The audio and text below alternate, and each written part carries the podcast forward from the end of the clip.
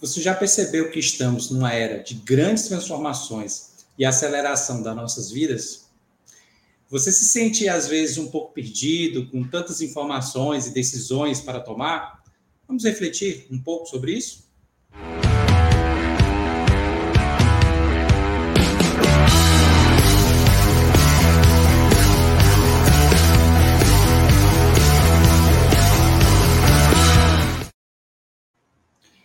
Seja muito bem-vindo, seja muito bem-vinda a mais uma transmissão do canal Planejadamente. Eu sou Alexandre Santiago e aqui ao meu lado estão Wander Vicente, Ricardo Vasconcelos, Cris Gucci e Rogério Salles. Nós somos planejadores financeiros fiduciários e a cada conteúdo que nos nós trazemos aqui tem um único objetivo: ajudar você a atingir a sua liberdade financeira. E aí, para ajudar nesse trabalho né, que a gente faz, eu já queria pedir logo que você se inscreva nesse canal, compartilhe né, com outras pessoas que possam precisar desse conteúdo, já vai curtindo esse vídeo e deixe algum comentário com alguma pergunta que podem inspirar temas futuros do nosso canal.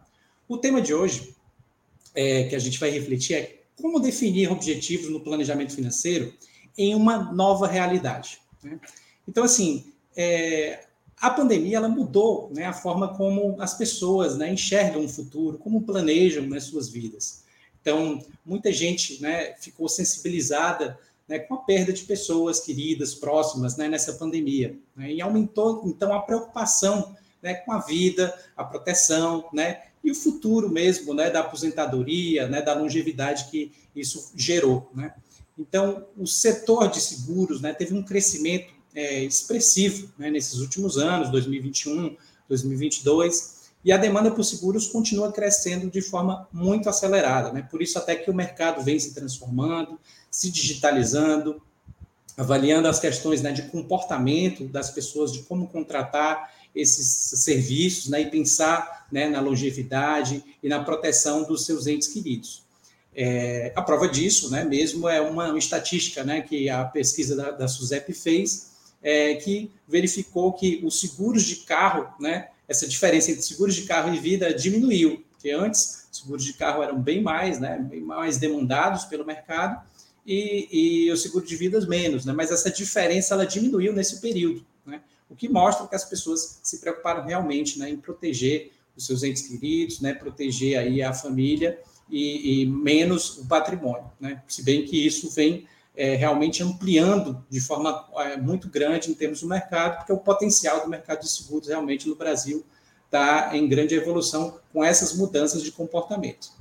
E aí, é, Rogério, como é que está é, esse pensamento né, e essas reflexões e que impactos isso vão gerar é, para o futuro aí no comportamento das pessoas? Olá, pessoal, tudo bem? É, bom, de fato, começando aqui com uma citação de do rei Salomão, é, rei do povo de Israel, escreveu há milhares de anos atrás, que não há nada novo sobre o, céu. Tudo se repete. É, então, que a vida é feita de ciclos, mas a gente está vivendo um, uma era que há algum tempo que esses ciclos estão se tornando cada vez mais curtos, né? Por conta do desenvolvimento da tecnologia, é, enfim, o, da evolução do homem em, em várias áreas, né? Isso causa aflição nas pessoas. É, muitas pessoas têm dificuldade com, com mudanças, né? não, não conseguem administrar bem essas mudanças. E, e o importante aqui é a gente ter como é, ter, estabelecer uma base. Né? Então, uma das, das questões que, que é, acabou afetando na, na questão das finanças, por exemplo, a gente tem as redes sociais, as pessoas eh, consumindo. Então, é, psicologicamente, muitas pessoas acham que tem que consumir também para se manter ali nessa, nesse contexto social, de, de mostrar é, é, que, as coisas que têm, as, as, viagens que fazem. Isso, claro, não é o papel do planejador financeiro estar tá julgando isso, e no tratamento, nas conversas que nós temos, a gente não faz isso de forma alguma mas isso é uma constatação, é um fato, né? E que a gente tem que ponderar.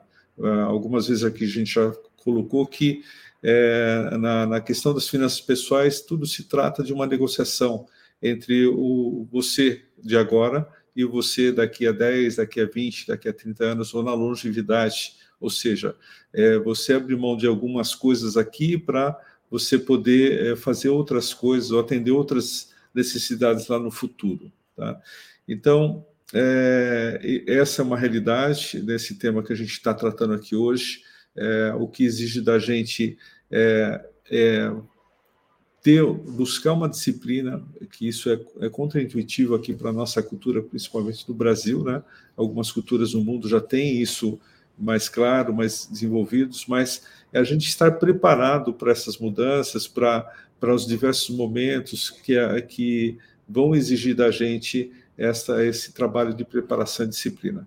Então, novamente, é, aqui nessa breve reflexão, complementar, complementando aqui o, o que o Santiago é, introduziu, é, a gente está evoluindo com as mudanças, é, mas principalmente olhando a nossa base e, e ter é, algumas bases importantes, mas a, a, base na questão das finanças pessoais é primordial. Então, é, acho que aqui tem alguns pontos importantes que a Cris, é, que o Ricardo vai ponderar aqui conosco, né, Ricardo, sobre isso. Isso mesmo, Rogério.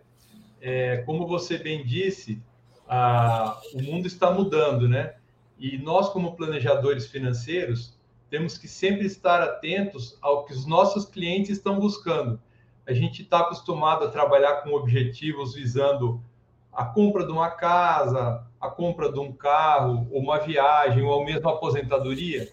E agora as novas gerações estão trazendo novos desafios, novos objetivos, né? É, os jovens parece que estão mais preocupados com o imediatismo, com a imagem, com o status, enfim, com a forma de viver a vida.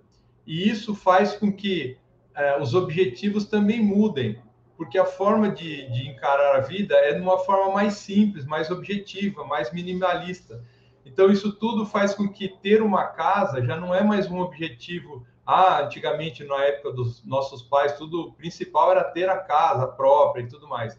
Hoje, os jovens estão pensando mais, eu posso morar de aluguel ou usar o Airbnb, enfim, tem várias alternativas para não ter que ter é, esse grande investimento e poder viver mais intensamente os momentos, né? Poder viajar, poder curtir, enfim. É, até mesmo o casamento já não está sendo visto muito como uma coisa mais estável e tudo mais, eles preferem viver de uma forma mais superficial, sem muito vínculo. Então, isso também não cria aquele objetivo de ter que ter aquela despesa fixa e arcar com aquela despesa, né? Ou mesmo comprar um veículo, a gente pode andar de Uber, enfim, tem várias alternativas.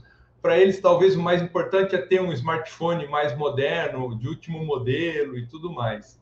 E tem uma questão também de moradia bastante interessante, um conceito que tem surgido agora de nômades digitais, como o nosso amigo Alexandre Santiago trouxe para nós, é, poder, por exemplo, Portugal está oferecendo uma oportunidade para pessoas que queiram fazer a imigração para lá, morar em Portugal, consumir os produtos lá e poder trabalhar remotamente, isto é, ela não precisa ter um trabalho lá local em Portugal. Ele pode trabalhar é, remotamente pela internet, é, como é, de forma digital, e ter pelo menos uma renda comprovada em torno de 800 euros, mais ou menos, é o suficiente para eles já acolherem você como cidadão, como é, ter a, a, a, cidadania lá de Portugal. Então, isso é uma coisa bem interessante e diferente que está surgindo agora no mundo moderno, né?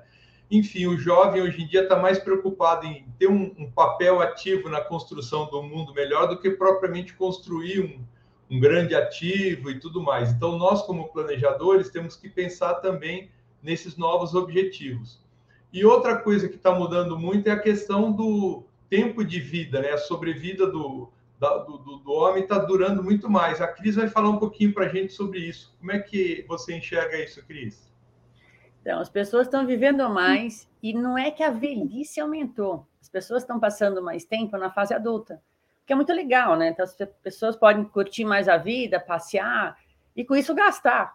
E aí, esse é um grande desafio, é juntar esse dinheiro. Então, para a gente ter uma ideia, até então, a ideia sempre foi trabalhar até os 60, 65 anos e aí viver dessa renda acumulada por mais uns 20, 25 anos.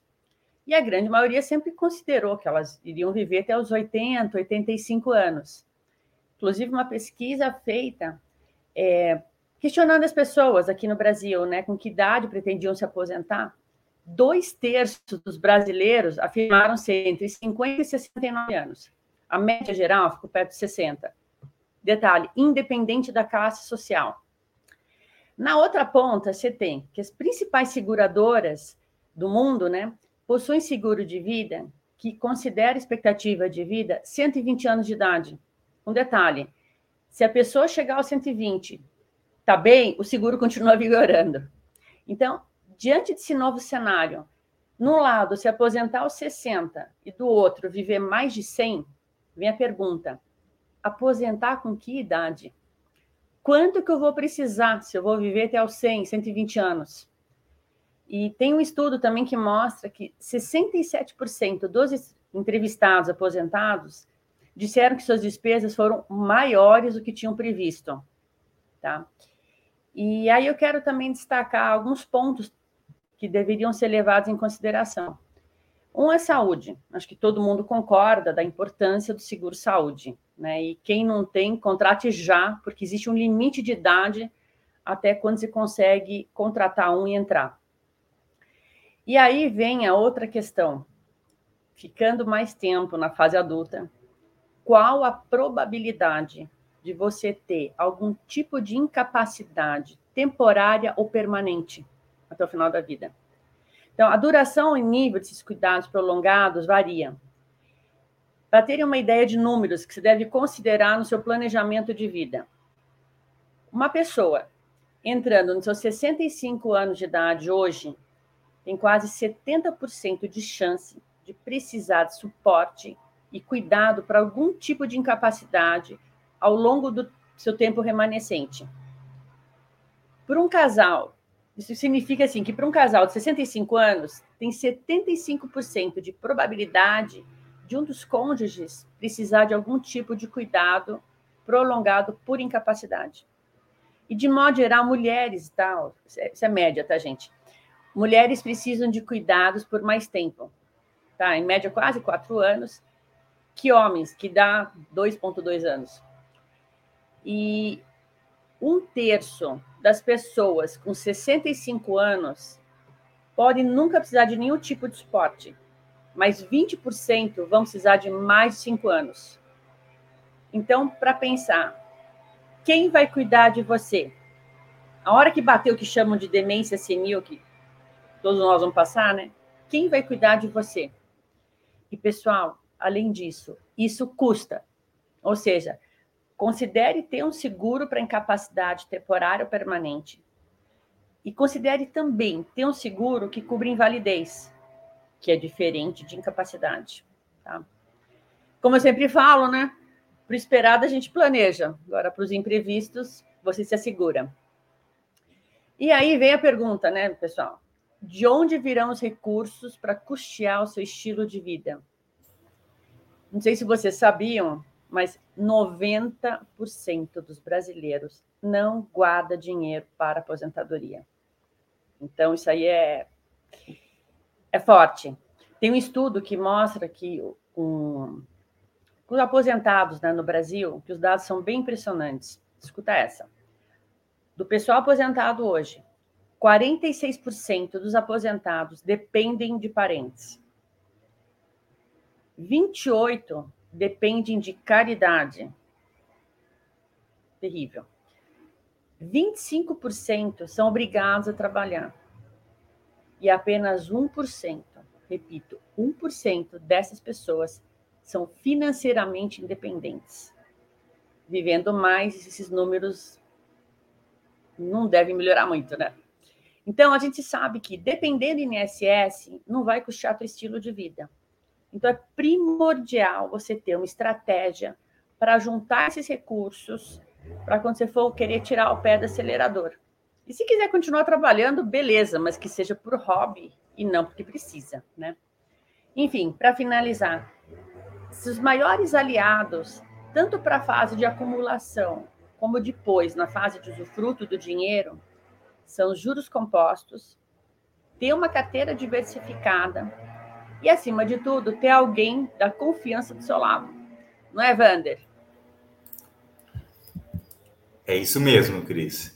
Então, como o Alexandre trouxe no início desse, deste vídeo, se você se sente perdido, então, com tantas informações e decisões que você precisa tomar, e na forma como você usa o seu dinheiro, tem uma pessoa, tem um profissional que vai ter um papel fundamental com toda essa mudança que está acontecendo no mundo, que é o planejador financeiro.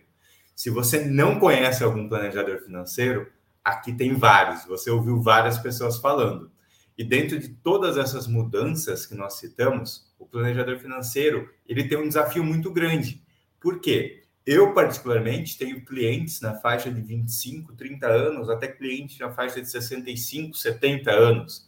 E a forma como as pessoas veem as coisas, veem as mudanças, é completamente diferente. Então, um dos papéis do planejador financeiro, neste cenário todo, é não julgar, não falar, ah, isso é certo, isso é errado, mas é entender o cenário de cada cliente e ajudá-lo de acordo com aquilo que ele tem como objetivo, ajudá-lo a entender aquilo que é importante para ele. O que é bastante desafiador, posso garantir para vocês.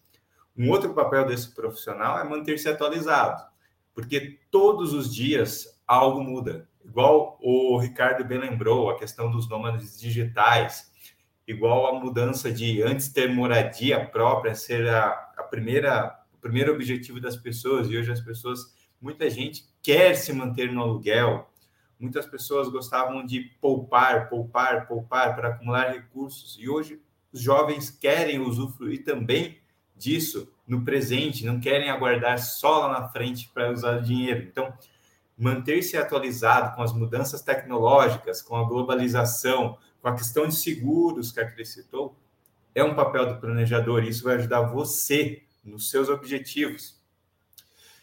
E muita gente tem dificuldade de definir o que realmente importa. Um planejador do seu lado né, vai te ajudar nisso. Por quê? Antes, nós tínhamos uma ótica de olhar o planejamento financeiro só por objetivo: terreno, casa, carro, e hoje, educação dos filhos, por exemplo, e hoje nós temos uma ótica complementar aos objetivos, que é olhar o planejamento financeiro com a questão da função do dinheiro. O que, que seria isso? O dinheiro sendo um agente que proporciona para a pessoa, por exemplo, experiências, que é aquela experiência de fazer uma viagem por ano, a experiência de participar de um evento que seja importante para a pessoa por ano, ou periodicamente. Além disso, a função do dinheiro de prover segurança no presente, ou então a função de prover flexibilidade. Muita gente quer trabalhar, mas não quer trabalhar no modelo CLT, quer trabalhar no modelo mais independente, quer que o dinheiro ajude, possibilitando isso.